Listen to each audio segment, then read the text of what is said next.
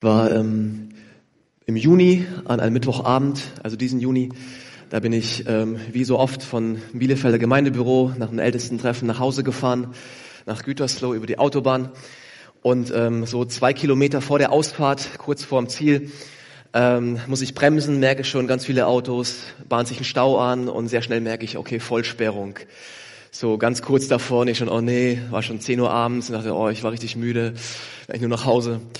Ähm, und ähm, gut, heutzutage kann man ja im Smartphone dann nachschauen, so wie sieht's aus, was ist passiert, gibt es eine Prognose, ähm, habe ich was gefunden zu meinem Stau und gesehen, okay, äh, Öl ausgelaufen irgendwie, dauert ein paar Stunden.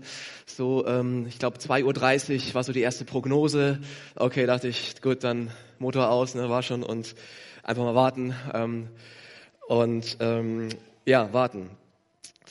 Ähm, hat dann nicht geklappt mit 2.30 Uhr leider. Die Sonne ist natürlich mittlerweile untergegangen ähm, und war eine ganz ruhige, entspannte Atmosphäre, auch mit den anderen Kollegen da, die da betroffen waren. Wurden leider nicht irgendwie umgeleitet, rausgeführt. Geführt. Und ähm, am Ende hat sich hingezogen und wurde ein bisschen verlängert und nochmal verlängert. Und dann war ich froh, dass ich um 5 Uhr morgens dann, als die Sonne aufgegangen war, äh, in mein Bett fallen konnte und nach sieben Stunden da ähm, ähm, ja wieder doch glücklich zu Hause ankommen konnte. Und ähm, das war eine Wartezeit, ähm, auf die ich mich nicht eingestellt hatte vorher, äh, wo ich jetzt kein, keine Verheißung hatte vorher vom Herrn. Du wirst da sieben Stunden äh, bleiben und dann geht's weiter so. Das wäre es vielleicht einfacher gewesen dann. Das war immer so ein Stück länger, ein Stück länger, ein Stück länger. Ähm, und es war gar nicht so schlimm, wie es mir dann, wie es sich vielleicht auch anhört und, und ähm, ich mir vorgestellt hätte. Aber was wirklich, was wirklich krass ist, ist, wenn man Jahre oder Jahrzehnte wartet auf etwas. Und wenn man ein Versprechen von Gott hat und wenn es um Berufung geht und Bestimmung geht und du weißt in deinem Herzen etwas, was Gott in dich reingelegt hat und du hast ein Wort von ihm und, und weißt, er will das und das mit dir machen und du wartest und wartest und wartest. Das ist nochmal eine andere Nummer, eine andere Liga als solche lächerlichen sieben Stunden auf der Autobahn, auch wenn die auch nicht unbedingt immer sein müssen. Aber da möchte ich heute mit euch draufschauen auf David. Wir schauen uns ja David an in dieser Reihe heute im Teil 2, Porträt eines Königs. Ähm, und dieser David, er war ein Mensch nach Gottes Herzen, nach Gottes Geschmack, nach Gottes Sinn, so wie Gott ihn sich vorstellt. Und er war es auch in seiner Geduld, in seiner Geduld, die sich bewährt hat, gezeigt hat in dieser Wartezeit, was seine Berufung angeht. Und ähm, das Versprechen, was Gott mir gegeben hat, das haben wir letzten Sonntag schon gehört. Ähm, das greife ich nur ganz kurz wieder auf. 1 Samuel 16, 13. Während David als Jugendlicher, als ganz junger Mann oder als Kind vielleicht inmitten seiner Brüder stand, nahm Samuel, der Prophet, das Öl, das er mitgebracht hatte, und goss es über Davids Kopf aus. Von diesem Tag an kam der Geist des Herrn über ihn und verließ ihn nicht mehr. Warum er, der jüngste, der unscheinbarste Sohn? Hört euch die Predigt von letzter Woche an, von Pastor Nico, dann wisst ihr es, warum er ausgewählt wurde. Ähm, aber eins möchte ich sagen, weil Gott sein Herz sah, äh, weil dieses Herz bereit war, König zu werden. Dieses Herz, was Gott da gesehen hat, das ist das Herz eines Königs. Dieses Herz ist bereit, König zu werden. Dieses Herz, mit dem kann ich arbeiten, kann ich weiterformen. Dieses Herz ist bereit, König zu werden. Und so wurde er gesalbt und bestimmt, König zu sein. Aber es dauerte wirklich viele Jahre, bis es dann wirklich soweit war. Ich schätze mal so 15 Jahre dürften es gewesen sein. Also David war, war 30, als er König wurde. Und hier war er recht jung anscheinend, so als Schafhirte, als Schafjunge da draußen. Weiß nicht, wahrscheinlich schon über 10 vermute ich mal, aber vielleicht auch keine 15. Ähm, also auf jeden Fall waren es viele Jahre, die er warten musste, bis es dann soweit war, bis Gott sein Versprechen erfüllt war. Und in dieser Zeit wurde Davids Herz weiter von Gott getestet und geformt.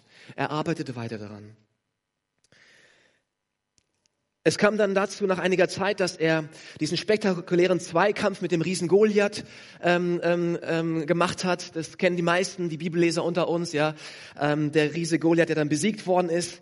Ähm, und danach diente David dem König Saul, ähm, dem amtierenden König von Israel, dem König, den er ja dann irgendwann ablösen sollte.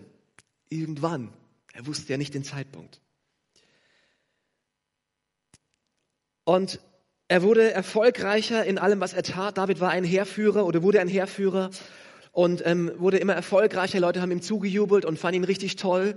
Und das hat aber auch was mit Saul gemacht, dem amtierenden König. Und dazu lese ich ein paar Verse, um uns damit reinzunehmen, ähm, wie es da zuging. 1 Samuel 18. David zog für Saul in den Kampf und war erfolgreich in allem, was Saul ihm auftrug. Schließlich machte Saul ihn zum Heerführer, eine Wahl, die den Beifall des Volkes und auch der Diener Sauls fand. Als das Heer nach dem Sieg Davids über den Philister nach Hause zurückkehrte, kamen Frauen, die Frauen aus allen Städten König Saul entgegen. Sie sangen und tanzten vor Freude und spielten auf Tamburinen und Zimbeln. Sie sangen, Saul hat Tausende getötet, aber David Zehntausende. Saul wurde sehr zornig, weil ihm das Lied ganz und gar nicht gefiel. Er dachte, sie sagen, David habe Zehntausende getötet und ich nur Tausende. Als nächstes werden sie ihn zu ihrem König machen. Und von da an war Saul eifersüchtig auf David. War eine andere Zeit, ja, hier, das ist ein militärischer Kontext, da dürfen wir uns jetzt nicht von abschrecken lassen, ja, wer die meisten tötet, das ist natürlich nicht der Wettbewerb, um den es geht, aber das waren hier die, ähm, ähm, hier ging es einfach um den Krieg und um die Heerführer, die hier untereinander äh, anscheinend diesen Wettkampf haben, zumindest das Volk wird, pusht das hier so. Aber der König ist eifersüchtig jetzt auf David, auf seinen Diener David, der so erfolgreich ist. Und wenn der König eifersüchtig auf jemanden ist, ist das nicht einfach für diese Person, weil der König hat natürlich sehr viele Möglichkeiten. Ja, der kann, kann ja alle Hebel in Bewegung setzen, ähm, um seinen Willen durchzubringen. Er ist ja der König. Aber seine Eifersucht führte erstmal dahin, dass er von einem bösen Geist befallen wurde und dass er zwischenzeitlich wie ein Wahnsinniger durch den Palast tobte und alle Angst hatten vor ihm und keiner konnte ihn beruhigen. Nur wieder David mit seinem Hafenspiel. Der konnte so gesalbt drauf spielen, vom Geist geleitet, dass einfach die Musik diesen König das Herz beruhigt hat und er wieder, er wieder normal wurde, ruhig wurde, immer wieder. Aber einmal gab es so einen Wutanfall, da konnte David ihn nicht zur Ruhe bringen. Und der Saul, der König, hat einen Speer in der Hand und er schleudert diesen Speer voller Hass und voller Wut auf diesen Diener David, seinen großen Konkurrenten, der so erfolgreich war. Zweimal und David konnte zweimal ausweichen. Er wurde dann aus dem Palast verbannt, dieser David, weil Saul hat gemerkt, okay, ich komme nicht klar, ich habe meine Emotionen nicht im Griff ähm, mit diesem David kann ich nicht mehr unter einem Dach hier sein. Ähm, das klappt nicht. Ähm, aber David war weiter als Heerführer aktiv im Kampf für Israel und weiterhin erfolgreich. Und trotzdem war er immer wieder im Palast und auch mit diesem Speer passierte es nochmal. Und nochmal schleudert Saul so einen Speer. Und David merkt, okay, es ist genug. Saul äußert Tötungsabsichten. Er sagt offen vor seinen Dienern, vor seinem Sohn, ich werde David, ich will David umbringen. Wie machen wir das jetzt? Und dann ist es Zeit für David zu gehen. Und David flieht. Er muss fliehen. Und er fängt ein ganz neues Leben an als Rebell. 1 Samuel 22. David verließ Gad und floh in die Höhle Adulam. Als seine Brüder und alle, die zum Haus seines Vaters gehörten, davon erfuhren, schlossen sie sich ihm schon bald an. Und noch weitere kamen. Männer, die in Not waren, sich verschuldet hatten oder verbittert waren. Schließlich war David der Anführer von etwa 400 Mann. David ging weg vom Königspalast, damit ja auch ganz offensichtlich weg von seiner Berufung, anscheinend. Weg von dem Ort, wo eigentlich Gott ihn ja haben wollte. Er sollte ja König werden. Er wusste, ich bin gesalbt. Aber er geht weg von da und er geht hin in die Illegalität.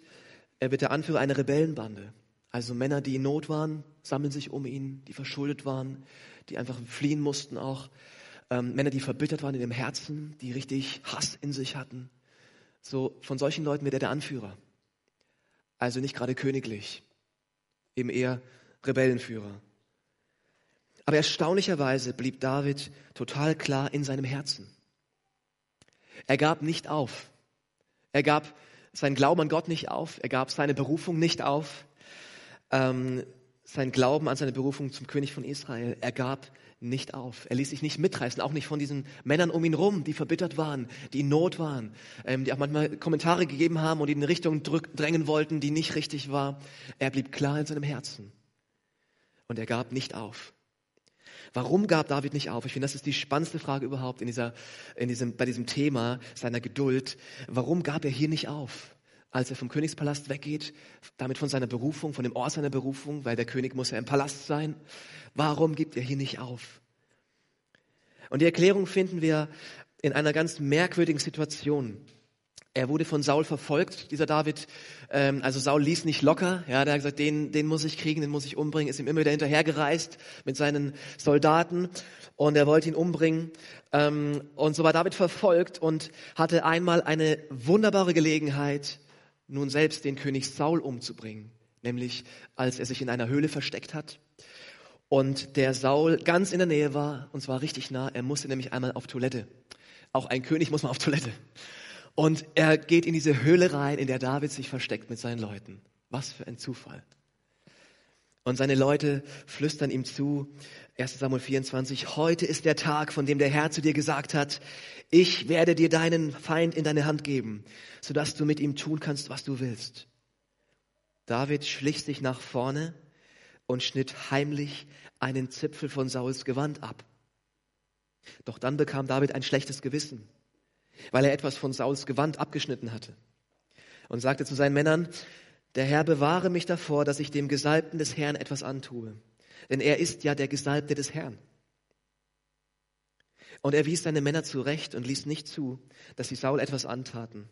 Nachdem Saul die Höhle verlassen hatte und weitergegangen war, trat David heraus und rief ihm nach, mein Herr und König. Und als Saul sich umdrehte, verneigte David sich tief und warf sich vor ihm nieder. Ich glaube, dass in diesem Satz, Saul ist ja der Gesalbte des Herrn, dass wir hier genau das finden, warum David nicht aufgab. Warum er nicht aufgab. Zum einen natürlich, und das, das, ist offensichtlich, dass er diesen amtierenden König einfach ehren wollte und gesagt hat, ich ehre meinen König. Er ist der König und ich ehre ihn. Und ich, er ist mein König. Das ist so, so bestimmt und so von Gott her vor, vorbestimmt und er ist so eingesetzt von Gott. Und ich erkenne Gottes Einsetzung an. Aber was noch dahinter steht, ist, Gott kämpft für mich. Das steckt auch in, er ist ja der Gesalbte des Herrn. Es ist das Vertrauen, Gott kämpft für mich. Und er wird Saul zur richtigen Zeit absetzen und er wird mich zur richtigen Zeit einsetzen als König. Ich vertraue meinem Gott. Ich vertraue meinem Gott, dass er es richtig macht, dass er die richtigen Zeitpunkte hat. Das steht hier in diesem Satz. Saul ist ja der Gesalbte des Herrn. Aber warum konnte Saul, äh, David, warum konnte er so besonnen und so, so ruhig bleiben? Warum konnte er so, das so klar sehen? Ja, Gott hat das hat ihn gesetzt und mich bitte auch einsetzen, alles zu seiner Zeit. Ich halte einfach durch. Wie konnte er so besonnen bleiben und so lange Jahre das aushalten und so klar bleiben in seinem Herzen? Nun, es ist ziemlich einfach, weil sein Herz frei war dafür. Weil es frei war, den Willen Gottes zu sehen. Weil es, das Herz frei war von Bitterkeit und Zorn. Er hätte so bitter sein können auf diesen König, auf seine ganzen Umstände, auf, auf seine, seine Freunde und, und Mitdiener, die mit ihm waren. Die hätten ja auch eine Palastrevolution anzetteln können oder was auch immer. Aber er hätte so viel Bitterkeit haben können, so sauer sein können auf alles und jeden. Aber sein Herz war frei von Bitterkeit und Zorn. Und er hat, es, einmal wunderbar und klar formuliert, David in einem Psalm. Ähm, ich weiß nicht, zu welcher Zeit er den Psalm geschrieben hat, aber es könnte gut sein, dass es genau in der Zeit war, ähm, wo genau das hier passiert ist, was ich gerade beschrieben habe. Einige Verse aus Psalm 37, die so top aktuell sind, die so zu unserem Herzen auch sprechen können und die uns leiten können in unserem Leben. Psalm 37 von David. Entrüste dich nicht über die Menschen, die Böses tun Beneide nicht die Leute, die Unrecht üben. Denn sie verdorren so schnell wie das Gras. Wie alle grünen Pflanzen verwelken sie. Du aber vertrau auf den Herrn und tu Gutes. Bleib im Land, sei zuverlässig und treu. Freu dich über den Herrn und er wird dir geben, was du dir von Herzen wünschst. Lass den Herrn deinen Weg bestimmen, vertrau auf ihn und er wird handeln. Er wird deine Rechtschaffenheit erstrahlen lassen wie das Morgenlicht und dein Recht leuchten lassen wie die Mittagssonne. Überlass dich ruhig dem Herrn und warte, bis er eingreift.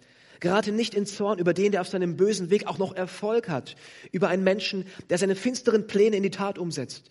Sag dich los vom Zorn, leg deine Wut ab, lass dich von deiner Entrüstung nicht beherrschen, es führt nur zum Bösen.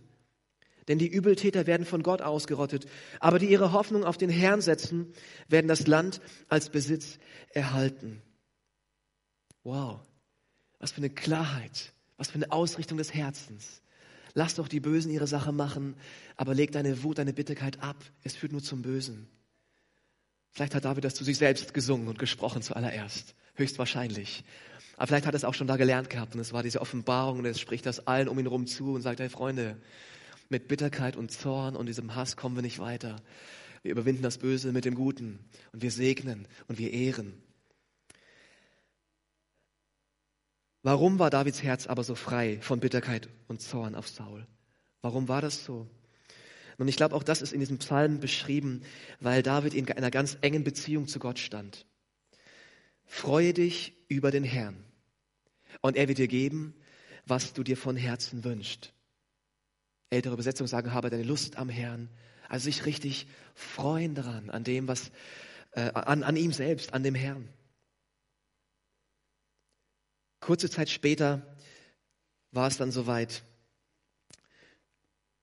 Nicht kurze Zeit, es war noch einige Zeit, muss ich sagen, war noch ein paar Jahre später, ähm, als er zum König gesalbt wurde. Die Männer von Juda kamen zu David und salbten ihn zum König über den Stamm Juda und später auch die, die Männer von ganz Israel. Das ist ein Zeitsprung, ja, war noch ein bisschen was dazwischen, aber ähm, wir haben ja noch andere Predigten über David die nächsten Wochen. ähm, Fakt ist, Gott hatte Wort gehalten. Auch wenn es ein paar Jahre gedauert hat, Gott hatte sein Versprechen, das, wo David gesalbt hat, durch den Samuel salben hat lassen, hat er eingehalten, hat er erfüllt. David wurde König über Israel. Gott selbst hatte sich darum gekümmert. Gott selbst hat sich darum gekümmert, dass Saul zum richtigen Zeitpunkt dann ja abdanken musste, sterben musste ähm, und dann David der König wurde. Ähm, selbst als Saul tot war und Jonathan sein Sohn, hat er sie noch geehrt und hat getrauert. Er hat nicht gejubelt, oh, jetzt ist er tot, endlich, jetzt ist es soweit. Er hat immer noch den König geehrt und war traurig darüber, dass dieser Mann Gottes Saul, der auch von Gott berufen war, dann gestorben war. Die Kraft des Vertrauens. David vertraute Gott zu 100 Prozent. Er ließ nicht los. Er hatte diesen klaren Blick behalten. Er vertraute Gott zu 100 Prozent. Und deswegen konnte er seinem Kontrahenten ganz persönlich dienen. Er konnte seinem Feind dienen. Ich meine, dem, der sein, sein Speer immer wieder nach ihm geschmissen hat, konnte er noch weiter dienen, ihn segnen, ihm Gutes tun, ihn anerkennen als König. Er konnte militärische Erfolge feiern und selbst als Verfolgter dann noch Gutes tun. David blieb aktiv. Und ich glaube, das ist so ein wichtiger Punkt in diesen Wartezeiten. Egal, was vielleicht auch deine Wartezeit ist. Im Moment, wenn du eine hast. Also ich warte auf etwas. Ich weiß nicht, wann es kommt, aber ich bin gerade im Warten drinne. Das Wichtige ist, aktiv zu bleiben, so wie David weiter zu dienen, zu machen. Weil Gott uns immer leitet, wenn wir in Bewegung sind. Oder allermeistens und viel leichter.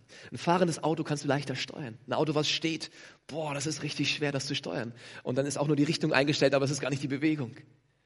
Gott lenkt uns, wenn wir fahren. Gott lenkt uns, wenn wir in Bewegung sind, wenn wir, wenn wir aktiv sind.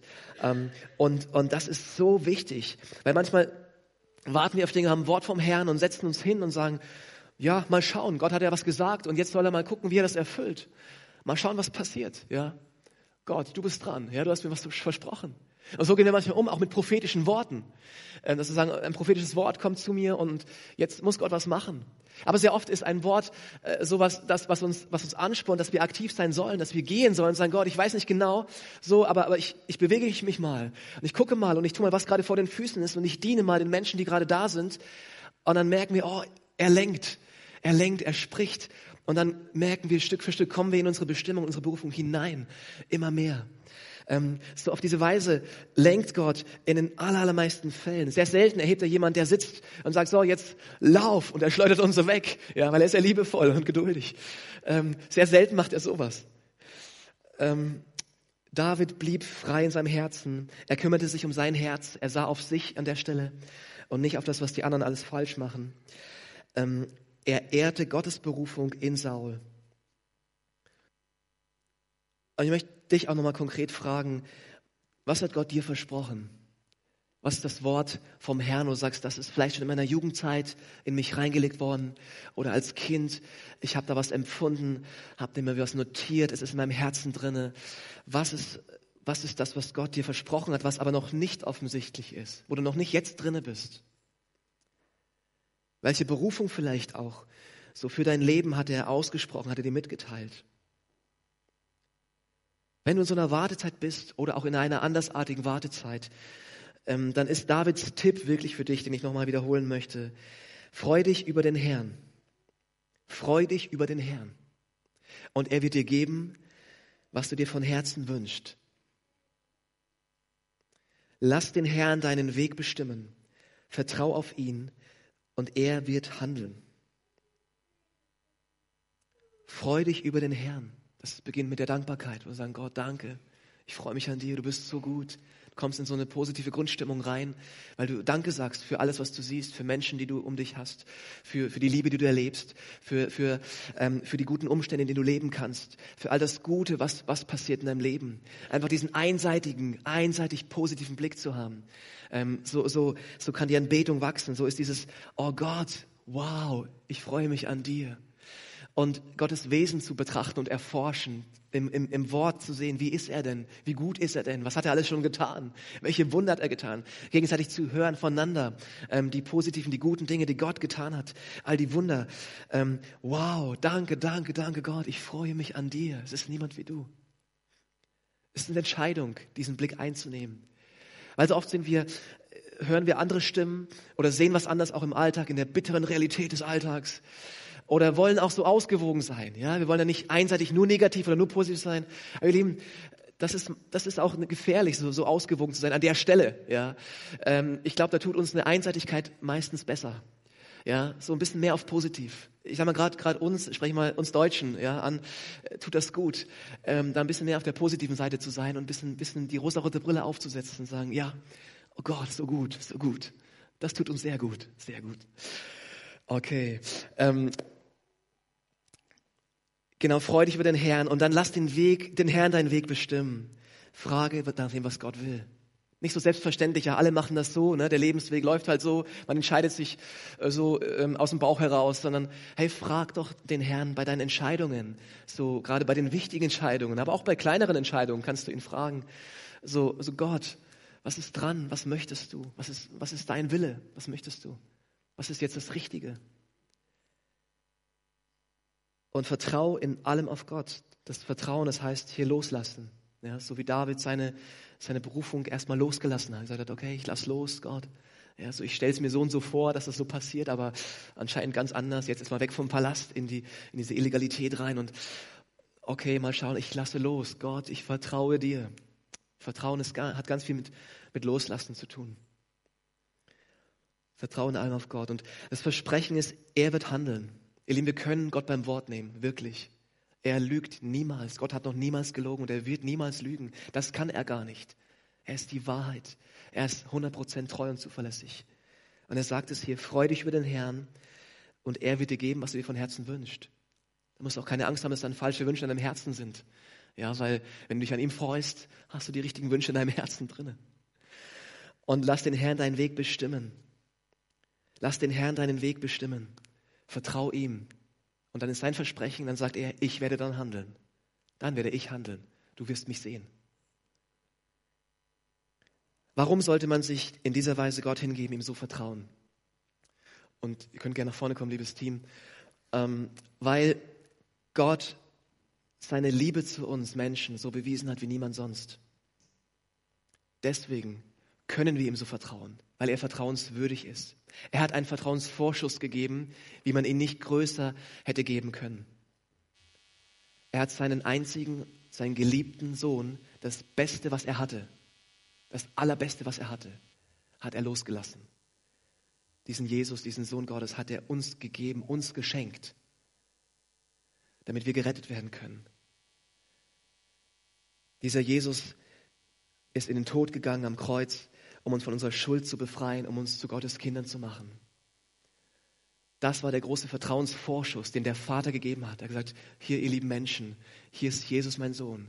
Ich reiße damit mein Herz raus und gebe mein Herz euch. Gebe mein Liebstes, mein Bestes gebe ich euch, damit ihr lebt, damit ihr leben könnt, damit wir zusammen in einer Beziehung sein können, damit ich mit euch gehen kann, damit ich euch leiten kann, damit ich meinen Geist in euch geben kann und mit euch unterwegs sein kann und ähm, dass ihr auf meinen Wegen gehen könnt.